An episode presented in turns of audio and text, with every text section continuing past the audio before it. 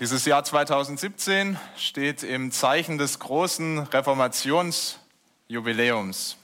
Und dank der evangelischen Kirche in Deutschland weiß mittlerweile wahrscheinlich jeder in unserem Land, wer diese Reformation ins Rollen gebracht hat. Auf der Internetseite, ähm, die zum Reformationsjubiläum gestaltet wurde, kann man kaufen Luther als Playmobil-Männchen, man kann Luther als Räuchermännchen kaufen, Luther auf T-Shirts, Luther sogar als Quietscheentchen für die Badewanne. Der arme Mann. Und am besten die Luther-Socken bedruckt mit dem Spruch, hier stehe ich, ich kann nicht anders. Alles zu kaufen. Wenn es um die Frage geht, was Martin Luther eigentlich bewirkt hat, dann wird es leider deutlich dünner. Es gibt äh, das Magazin der Evangelischen Landeskirche, das heißt Chrismon. Und dieses Magazin hat Reformationsbotschafter zu Wort kommen lassen. Bekannte Menschen aus der Gesellschaft, die gesagt haben, was ihnen die Reformation bedeutet und Martin Luther bedeutet. Und da sagt dann eine TV-Moderatorin, immer auf der Suche sein nach dem, was besser ist. Das ist für mich Martin Luther. Oder eine Nachrichtensprecherin schreibt, Reformation ist der Aufruf zu Engagement und konkretem Handeln. Und ein Fußballtrainer sagt schließlich, ich mag Luther, weil er sich für die Unterprivilegierten und Ausgeschlossenen eingesetzt hat. Luther als Sozialreformer, als einer, der die Welt ein Stückchen besser gemacht hat, das ist so oft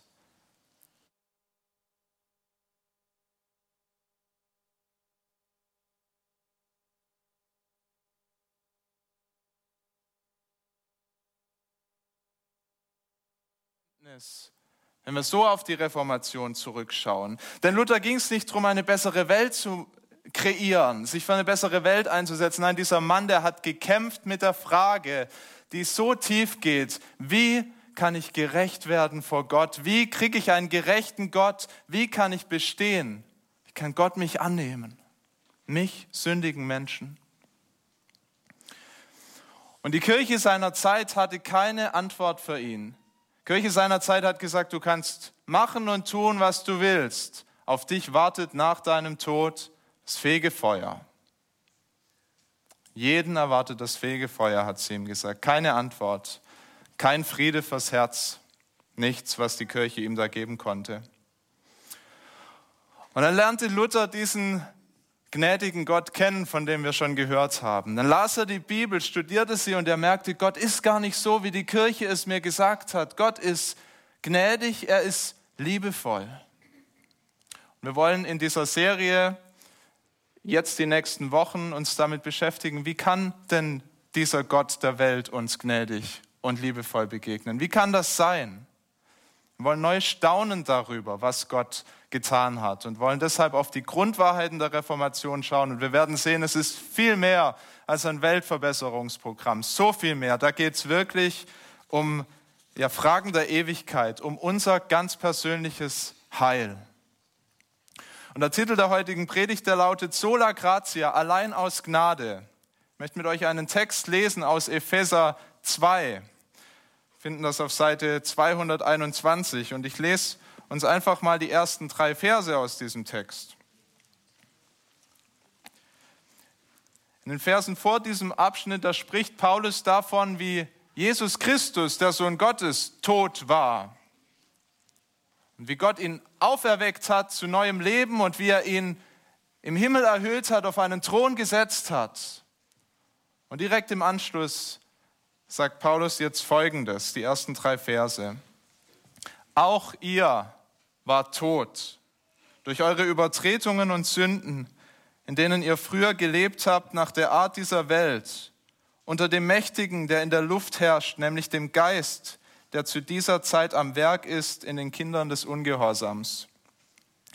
Unter ihnen haben auch wir alle einst unser Leben geführt, in den Begierden unseres Fleisches, und taten den Willen des Fleisches und der Sinne und waren Kinder des Zorns von Natur, wie auch die anderen. Manche von euch kennen bestimmt den Film Matrix. Geht um einen Mann, der in einer Welt lebt, die äußerlich in Ordnung scheint, aber dann werden ihm eines Tages die Augen geöffnet. Da zeigen ihm Leute, die Welt, in der du lebst, die ist nicht so, wie du denkst. Es ist eine Scheinwelt. Und was hinter dieser Welt steht, sind Maschinen, die dich unterdrücken und die dich aussaugen und ausbeuten. Das musste ihm jemand von außen zeigen. Und das, was Paulus hier schreibt, ist ganz ähnlich. Was er hier beschreibt, ist unsere Welt, wie sie eigentlich ist und wie wir aber von Natur aus nicht erkennen. Geh auf die Straße, geh auf den Marienplatz und sag den Leuten, ihr seid tot. Tot in euren Sünden und Übertretungen. Ihr seid Sklaven der Sünde. Die vom Evangelisationsteam, die da hingehen, die werden das bestätigen können. Da lachen manche. Da lachen viele und sagen, was sagst du mir, ich bin tot? Was sagst du mir, ich bin ein Sklave? Schau mich doch an. Ich lebe. Und ich kann machen und tun, was ich will. Ich bin kein Sklave, ich bin mein eigener Herr. Wir sind blind. Das ist die Wahrheit, die uns Paulus hier sagt. Wir alle, auch wir Christen, er schreibt ja diesen Text an Christen, wir alle waren blind und tot. Tot in unseren Sünden, tot in unseren Übertretungen. Waren tot, unsere geistlichen Organe waren tot. Wir konnten nicht mehr Gottes Stimme hören konnten nicht mehr den richtigen Weg sehen. Zu einem Tauben, zu dem kannst du noch so lange schreien, lauf nicht in die Richtung, da wirst du sterben. Der fragt dich nur, was hast du gesagt? Hört dich nicht. Zum Blinden kannst du noch so lange zeigen, da ist der Abgrund, geht weiter. Er sieht nicht die Gefahr, in der er steht. Er ist blind. Und so waren wir, blind und taub und tot für das, was eigentlich in dieser Welt passiert. Doch Gott hat uns durch sein Wort die Augen und Ohren geöffnet. Und was wir da hören jetzt in diesen drei Versen, das ist ziemlich hart, das ist erstmal schmerzhaft, das ist die Wahrheit über uns, über unser Leben. So waren auch wir, sagt Paulus. So waren wir. Und es sind drei schmerzhafte Wahrheiten, die er uns sagt. Er sagt, wir allein waren schuld daran, dass wir tot waren. Er sagt, ihr wart tot durch eure Übertretungen und Sünden, Vers 1. Eure Übertretungen und Sünden allein. Da ist niemand, dem du den schwarzen Peter zuschieben kannst. Niemand, dem du sagen kannst, ähm, der war's. So wie sie es im Paradies gemacht haben. Gegenseitig die Schuld zugespielt. Das kannst du aber nicht tun. Es gibt keine Entschuldigung, niemand, den wir zur Verantwortung ziehen können. Er sagt, ihr wart tot in euren Übertretungen. Das heißt, ihr habt nicht Gottes Willen getan. Seid euren eigenen Weg gegangen, übertreten, immer über die Grenzen, immer über die Stränge geschlagen. Ihr wart tot in euren Sünden, weil ihr nicht in eurer Bestimmung gelebt habt, weil ihr nicht euch als Geschöpfe Gott untergeordnet habt, sondern weil ihr gesagt habt, wir wollen selbst Herren sein. So waren wir alle, wir wollten selbst Herren sein. Dann zeigt Paulus uns diese zweite schmerzhafte Wahrheit. Er sagt, Ihr wolltet selbst Herren sein. Wir alle wollten selbst Herren sein. Aber wir können nicht selbst Herren sein. Ihr wollt gerne Herren sein, aber als ihr Herren werden wolltet, als ihr werden wolltet wie Gott, da wurdet ihr Sklaven eines anderen Herren. Vers 2. Ihr wurdet Sklaven, denn ihr lebtet unter dem Mächtigen, der in der Luft herrscht, nämlich dem Geist, der zu dieser Zeit am Werk ist in den Kindern des Ungehorsams. Und der große Reformator Martin Luther, der hat das einmal so gesagt, er hat gesagt, Mensch ist wie ein Pferd. Entweder Gott reitet ihn oder der Teufel reitet ihn. Es gibt keine neutrale Zwischenposition. Wir sind immer Sklaven eines Herrn. Wir gehorchen immer einem Herrn. Es geht nicht anders. Und das ist heute keine populäre Ansicht. Leute sagen, es gibt doch so viele gute Menschen in dieser Welt, die gute Taten tun. Was ist denn mit denen? Die sind doch nicht alle vom Teufel geritten. Und ja, es gibt in dieser Welt Nichtchristen, Atheisten, Nichtgläubige, die gute Taten tun und dürfen Gott dankbar sein, dass diese Welt nicht so schlimm ist, wie sie sein könnte. Es ist allein Gottes Gnade. Aber täuschen wir uns nicht. Im Licht von Gottes Wort sind selbst die besten Taten, die Menschen tun, keine guten Werke, so wie Gott sie versteht. Denn gute Werke, wie sie die Heilige Schrift beschreibt, sind allein Werke zur Ehre Gottes. Selbst der beste Arzt ohne Grenzen, der nach Afrika geht, wenn er es nicht für Gott tut, dann ist in diesem Werk Sünde, weil dieses Werk sein Ziel verfehlt, Gott zu ehren, den Schöpfer, der uns alles gegeben hat, zu ehren. Und deshalb können selbst die besten Werke uns nicht retten, uns nicht wieder gerecht machen, uns nicht wieder lebendig machen vor Gott. Einen niedrigeren Standard kennt die Heilige Schrift nicht. Deshalb hat Luther recht, wenn er sagt, du wirst geritten entweder von Gott oder vom Teufel. Paulus zeigt noch eine dritte schmerzhafte Wahrheit. Er sagt, dieser Tod, den ihr verdient hattet und den ihr tatsächlich erfahren habt, war Gottes gerechte Strafe für euch. Gottes gerechter Zorn. In Vers 3 lesen wir, wir waren Kinder des Zorns. Das bedeutet, wir hatten das verdient. Dieser gerechte Zorn, der zeigte sich bereits in unserem Leben. Und das beschreiben diese Verse. Er zeigte sich zunächst darin, dass Gott das zugelassen hat. Er hat uns hineingegeben in diese Abhängigkeit vom Teufel, diese Abhängigkeit, die Werke des Teufels zu tun, als Kinder des Zorns. Hat zugelassen, dass diese Welt fällt und ein Stück weit, ja, seine Gnade auch verliert. Und wir erkennen das doch schon, dieses Stück Hölle auf Erden, wenn wir uns nur umschauen. Wir erkennen, was passiert, wenn wir vermeintlich selbstbestimmt leben wollen und dabei Ehen und Familien kaputt machen. Wir erkennen es, wenn unsere Begierden übergroß werden und dann haben wir plötzlich nicht einfach nur noch Lust auf den Alkohol, dann geht es nicht mehr ohne. Dann, dann kommt die Sucht und sie packt uns und wir kommen nicht mehr los. Und was uns scheinbar, scheinbar waren wir frei und dann merken wir, wir sind es nicht mehr. Wir sind Sklaven geworden der Dinge dieser Welt. Oder wenn die Bosheit der Menschen in Krieg und Terror endet, so wie wir das so oft erleben in dieser Zeit.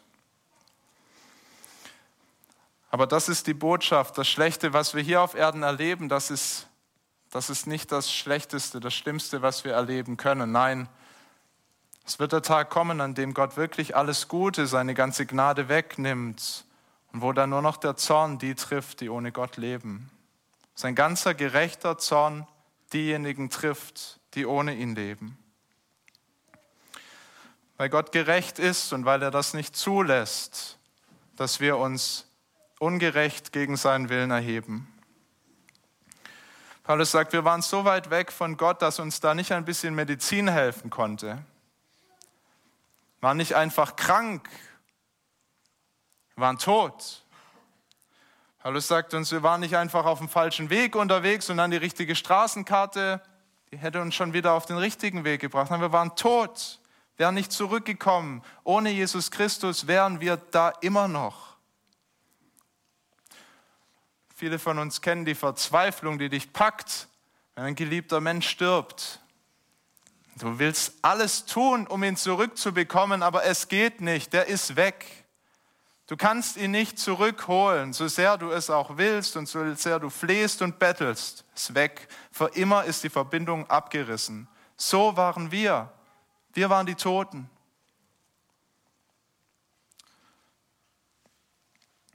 Vielleicht denkst du, das weiß ich doch schon alles. Ist mir altbekannt, diese Wahrheit. Aber glaubst du es auch? Glaubst du es, dass du so warst vor Gott, dass du tot warst? Ganz tot, so weit von Gott weg, wie man, sich, wie man nur weg sein kann.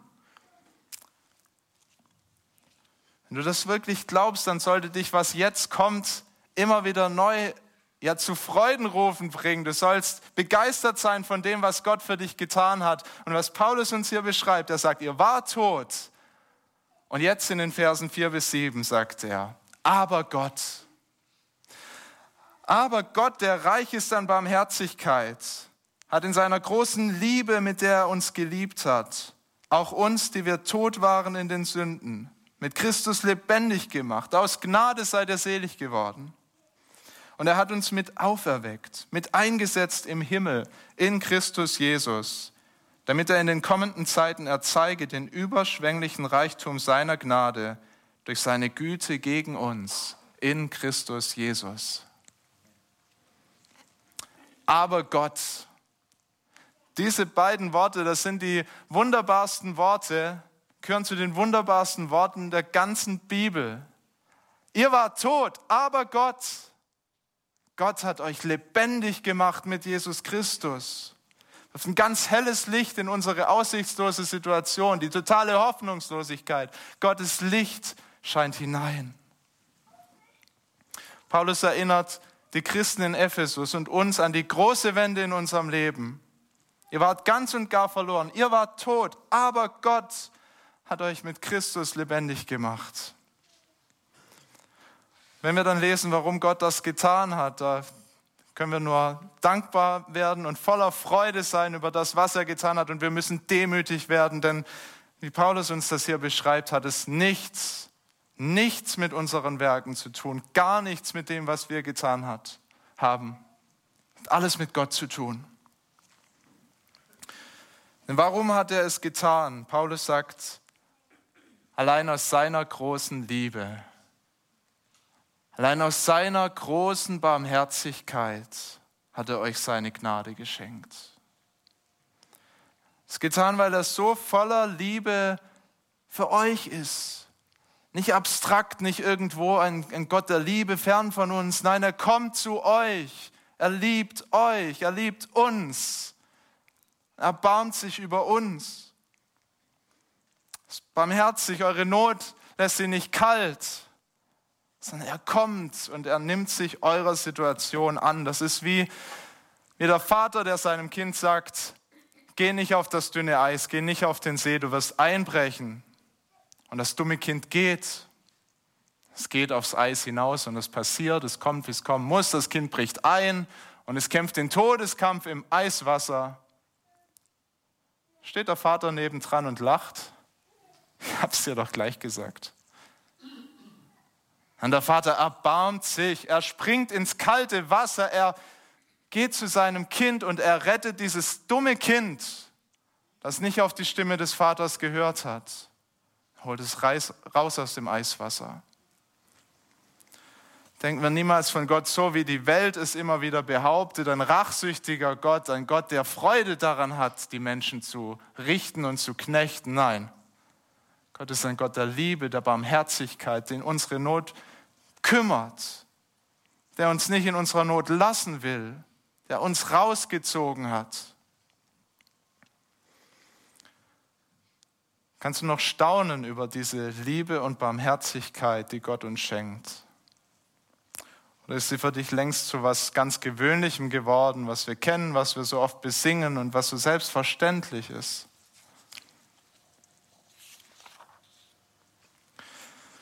Viele von uns denken bewusst oder unbewusst doch wie Voltaire, dieser große Spötter der französischen Revolution, der gesagt hat, Vergebung, das ist Gottes Geschäft, sein Job, seine Aufgabe, er kann ja gar nicht anders. Oh, wie anders könnte Gott? Wir haben es gelesen.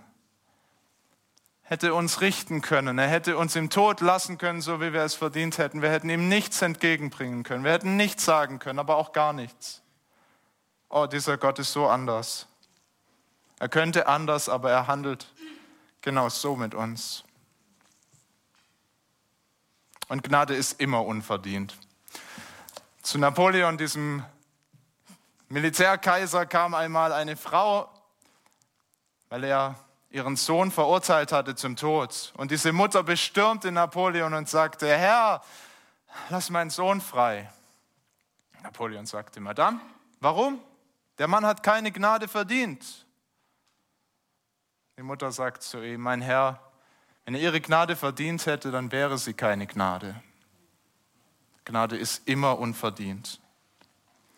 Du kannst sie dir nicht erarbeiten, du hast nichts in der Hand, keinen Anspruch. Gott muss gnädig sein, sonst hast du keine Chance. Und er muss nicht gnädig sein. Er könnte uns in unserem Gericht lassen, aber er holt uns raus aus Liebe und Barmherzigkeit. Da können wir dann nur mit Micha beten, so wie wir es vorher schon gehört haben. Wo ist ein Gott wie du, der die Sünde nicht straft, so wie es richtig wäre, sondern der sich erbarmt, der barmherzig ist, der Gnade zeigt? Selbst die Schuld getragen, selbst bezahlt dafür am Kreuz. Jesus Christus, der das getan hat, was wir nicht tun konnten, der uns rausholt aus dem Tod, der selbst tot war, so wie Paulus das auch vorher schreibt, der selbst tot war, doch ohne Schuld und der das tut, was wir nicht tun konnten. Und dann sagt Paulus diese atemberaubende Wahrheit. Er sagt, so wie Gott Jesus Christus auferweckt hat von den Toten, so hat er es auch mit uns gemacht, die wir zu Jesus Christus gehören. Er hat auch uns auferweckt. Er hat uns mit eingesetzt im Himmel. Wann passiert das? Wann setzt er uns mit ein im Himmel? Diesen Versen, da lesen wir, es ist schon passiert. Ihr seid mit Christus lebendig geworden. Ihr seid mit eingesetzt im Himmel. Ihr seid auferweckt. Die Auswirkung der Gnade ist phänomenal. Wir sind nicht länger Tote, wir leben. Und mehr als das, wir sind nicht mehr in unseren Übertretungen und Sünden gefangen, sondern wir sind frei, mit Gott zu leben. Zum allerersten Mal. Frei durch Jesus Christus.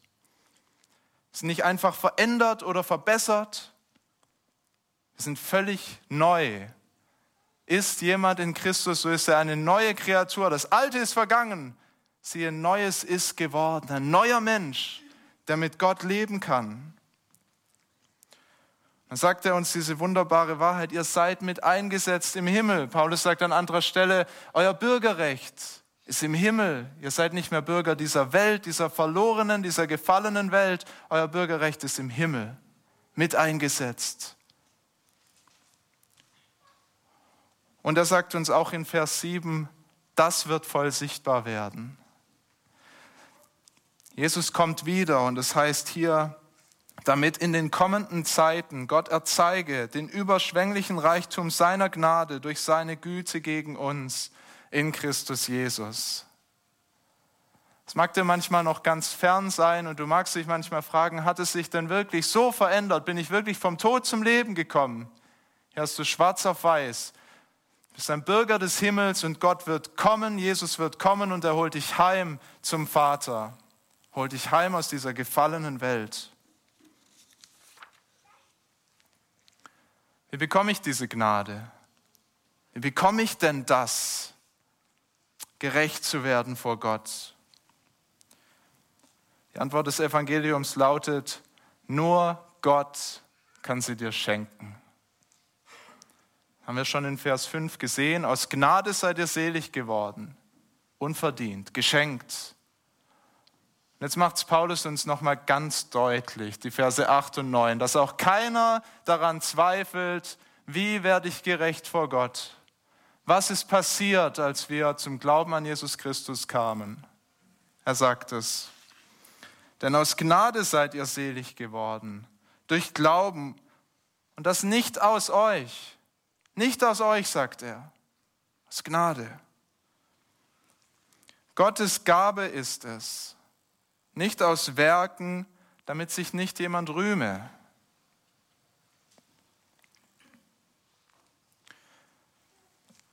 Diese Verse lassen keinen Zweifel, oder? Kein Zweifel daran, wie wir gerecht geworden sind vor Gott. Alles in diesem neuen Leben ist ein Geschenk. Gott rettet dich nicht, weil du dich dazu entschieden hast, sondern weil er dich gerufen hat, einen Toten zum Leben gerufen. Vielleicht glaubst du bewusst oder unbewusst, dass Gottes Rettung aber doch in deiner Hand liegt, nicht an seiner Gunst und an seiner Gnade, sondern doch in deiner Hand. Und das ist eine Lüge. Der Geist der Welt will uns das einreden. Der sagt dir, du kannst alles schaffen. Du kannst sogar versöhnt werden mit Gott. Du kannst das selbst erreichen. Muss sich im Leben eben richtig entscheiden, das Richtige tun und dann klappt das schon mit Gottes Gnade. Nein, die Antwort ist ganz anders. Gott handelt, Gott schenkt. Gottes Geist sagt uns durch diese Zeilen, da ist nichts in dir, was du getan hast, was zu diesem neuen Leben beigetragen hat. Es ist eine Gabe, ein unverdientes Geschenk. Kennst du, was das bedeutet? Vielleicht bist du in einem christlichen Elternhaus groß geworden und der Glaube hat immer zur Tradition dazugehört. Man ist in die Kirche gegangen und dann hat man gedacht, das, das wird schon genügen, um dann mit dem Herrgott versöhnt zu sein. Aber wenn du denkst, es ist einfach die Tradition, es ist einfach dieses zur Kirche dazugehören, was dich selig macht, dann bist du eigentlich noch tot. Vielleicht denkst du auch, mein Christsein, das ist ein Versuch, um Gott friedlich zu stimmen und gnädig zu stimmen. Das, was ich so tue und was ich leiste, muss mich anstrengen, damit er mich annimmt. Wenn das denkst, bist du noch tot. Vielleicht denkst du, hier im Gottesdienst zu erscheinen, Lieder zu singen, zu beten, in dieser Gemeinschaft zu leben, das ist es, was dich selig macht. Und das denkst, bist du noch tot. Denn nichts davon kann dich retten. Nichts, was wir tun, kann uns retten. Allein Christus kann uns retten. Aber wie wunderbar ist diese Botschaft, wenn wir erkennen, dass dieser Gott handeln will. Wir können es nicht durch unsere Werke tun, aber Gott kann es durch seine Werke tun und er will es tun. Dieser barmherzige und liebevolle Gott, die Christen in Ephesus gerufen hat und der so viele von uns gerufen hat vom Tod zum Leben. Wenn du seinen Ruf heute zum ersten Mal hörst, dann antworte im Glauben und sag, ja Herr, ich erkenne, auch ich kann es nicht aus meinen Werken tun. Auch ich kann selbst nicht gerecht werden vor dir. Ich will dieses Geschenk annehmen, diese Gabe annehmen, die du mir schenkst. Jesus Christus. Mit ihm lebendig werden. Das kannst du nur annehmen. Das ist ein Geschenk. Sogar der Glaube ist ein Geschenk, dass du es annehmen kannst. Gott tut dir das Herz auf. Gott steht vor der Tür und er ruft. Und wenn du es erkennst, dann kannst du Gott nur loben. Dann kannst du ihm nur danken, Paulus sagt, damit sich nicht jemand selbst rühme. Die Menschen ohne Gott, die rühmen ständig sich selbst und sagen ständig, was sind wir doch für tolle Menschen, Herren dieser Welt. Aber der Mensch, der Gott kennt, dem Gott zum Leben gerufen hat, der rühmt Gott und dankt ihm dafür, was er getan hat. Nicht aus Werken, damit sich nicht jemand rühme, sondern Gottes Gabe ist es. Gott allein gebührt unser Lob und Dank für unsere Rettung. Was heißt das für uns, dieses Geschenk, was Gott uns gibt? Was heißt es für uns? Als erstes gibt uns das eine unfassbare Sicherheit. Ist Martin Luther, von dem ich am Anfang gesprochen habe. Was hat der mit Gott gerungen? Was hatte der Angst vor Gottes Gericht? Vor diesem zornigen Gott. Er sagt an einer Stelle mal, ich habe diesen Gott angefangen zu hassen. Ich dachte, es reicht nicht. Ich mache und tue. Ich bin ein Mönch. Ich lebe fromm. es reicht einfach nicht. Ich merke es. Ich habe Gottes Gericht immer noch verdient. Das gibt Sicherheit, wenn du weißt, nichts, was du tust, kann Gott gnädig und friedlich stimmen. Er muss selber handeln. Wenn du das annimmst, wenn du sagst, ich vertraue auf Jesus Christus, dann kannst du fröhlich durchs Leben gehen. Du weißt nicht meine Werke, Gottes Werke. Du kannst ihm vertrauen und du kannst dir ganz sicher sein, das reicht. Das reicht. Und ein zweites, wie können wir diese Gabe und dieses Geschenk den Menschen vorenthalten? Wir müssen darüber reden. Wir müssen auch wenn es manchmal schwierig erscheint, auch wenn viele in dieser Welt tot sind und taub und blind für Gottes Handeln, doch müssen wir gehen und sagen, aber Gott, dieses Evangelium, die frohe Botschaft, die muss raus, die müssen Menschen hören, so wie Jesus das gesagt hat. Geht hin in alle Welt, verkündigt dieses Aber Gott, aber Gott ist gnädig. Gott schenkt euch, was ihr euch nicht nehmen könnt. Wie viele Menschen in unserer Welt leben in verschiedensten Religionen und jede Religion sagt dir was anderes, was du tun musst, um gerecht zu werden. Es ist ein schweres Joch, was die Religionen aufbürden, ihren Gläubigen. Und dann können wir sagen, Jesu Joch ist leicht für dich. Sein Joch ist leicht, nimm sein Joch an. Wir müssen aber auch erkennen aus dem, was wir hier gehört haben, waren tot, die Menschen sind tot und wir sprechen zu Toten. Und solange sie tot bleiben, wird die Botschaft nicht durchdringen. Und deshalb steht eigentlich vor jeder Evangelisation, vor jedem Rausgehen und Menschen zu sagen, was Jesus getan hat, das eindringliche Gebet, Herr, öffne du die Herzen, ruf du zum Leben, denn wir tun das nicht. Gott muss Herzen öffnen, Gott muss das tun. Auch das ist nicht unser Werk. Wenn wir weiter sagen, dann können wir nur hoffen, dass Gottes Geist an den Menschen wirkt und dass er Menschen vom Tod zum Leben bringt. Und noch ein viertes und letztes folgt aus diesem Geschenk und das sehen wir im Vers 10. Da heißt es, wir sind sein Werk, geschaffen in Christus Jesus zu guten Werken, die Gott zuvor bereitet hat, dass wir darin wandeln sollen.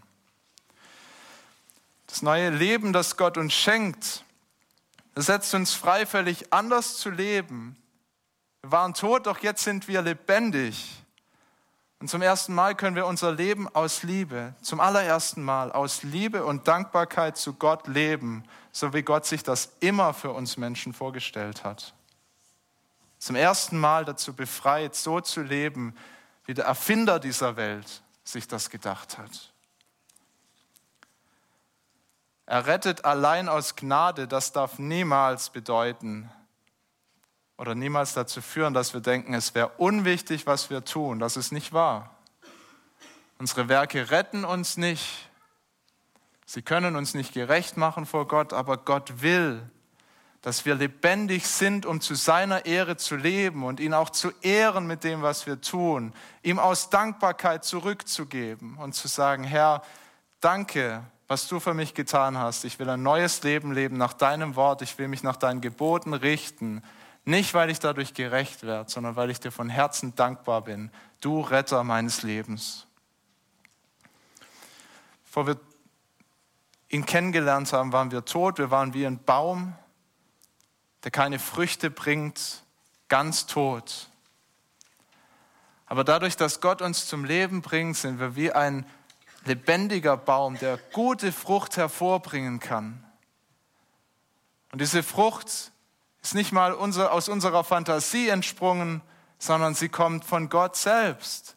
Sagt, wir sind zu guten Werken bestimmt, die er vorbereitet hat. Sie sind von ihm, er hat sich das schon ausgedacht und das, ist, das muss eigentlich nur gepflückt werden, es muss abgeholt werden. Hör aufmerksam auf Gottes Wort und such ihn im Gebet und bitte ihn, dass er dir zeigt, was die Gaben sind, die er dir schenkt und was deine Aufgaben sind in dieser Welt. Und dann kannst du seinen Plan gar nicht verfehlen. Da wirst du das Richtige tun, da wirst du die Werke tun, die Gott vorbereitet hat für dich. Ja, wir müssen uns da keine Sorgen machen, dass wir den falschen Weg gehen. Wenn wir ihm vertrauen, dann wird er uns die guten Werke zeigen. Die Reformatoren, die haben das verstanden und deshalb haben sie nicht ihre Hände in den Schoß gelegt und haben nichts getan, sondern sie haben fröhlich ihr Leben zu Gottes Ehre eingesetzt. Doch alles beginnt damit, dass wir begreifen, wir waren tot in unseren Sünden. Wir sind aus Gnade selig geworden durch den Glauben, nicht aus uns. Gottes Gabe ist es. Amen. Und Vater im Himmel, wir danken dir dafür, dass du uns gesehen hast in unserem Elend und in unserer Not, wie wir da tot lagen und dass du dich erbarmt hast, dass du gnädig bist und dass du uns gerufen hast, die Herzen aufgetan hast, unsere Sinne für dich empfänglich gemacht hast. Danke, dass wir mit dir leben dürfen, dass du deinen einen geliebten Sohn hingegeben hast, dass wir mit dir versöhnt sein dürfen neu zum Leben gekommen sind durch ihn, mit Christus unser Bürgerrecht bei dir haben. Danke, dass du uns dazu frei gemacht hast, mit dir zu leben und zu deiner Ehre. Wir loben dich und wir beten dich an. Amen.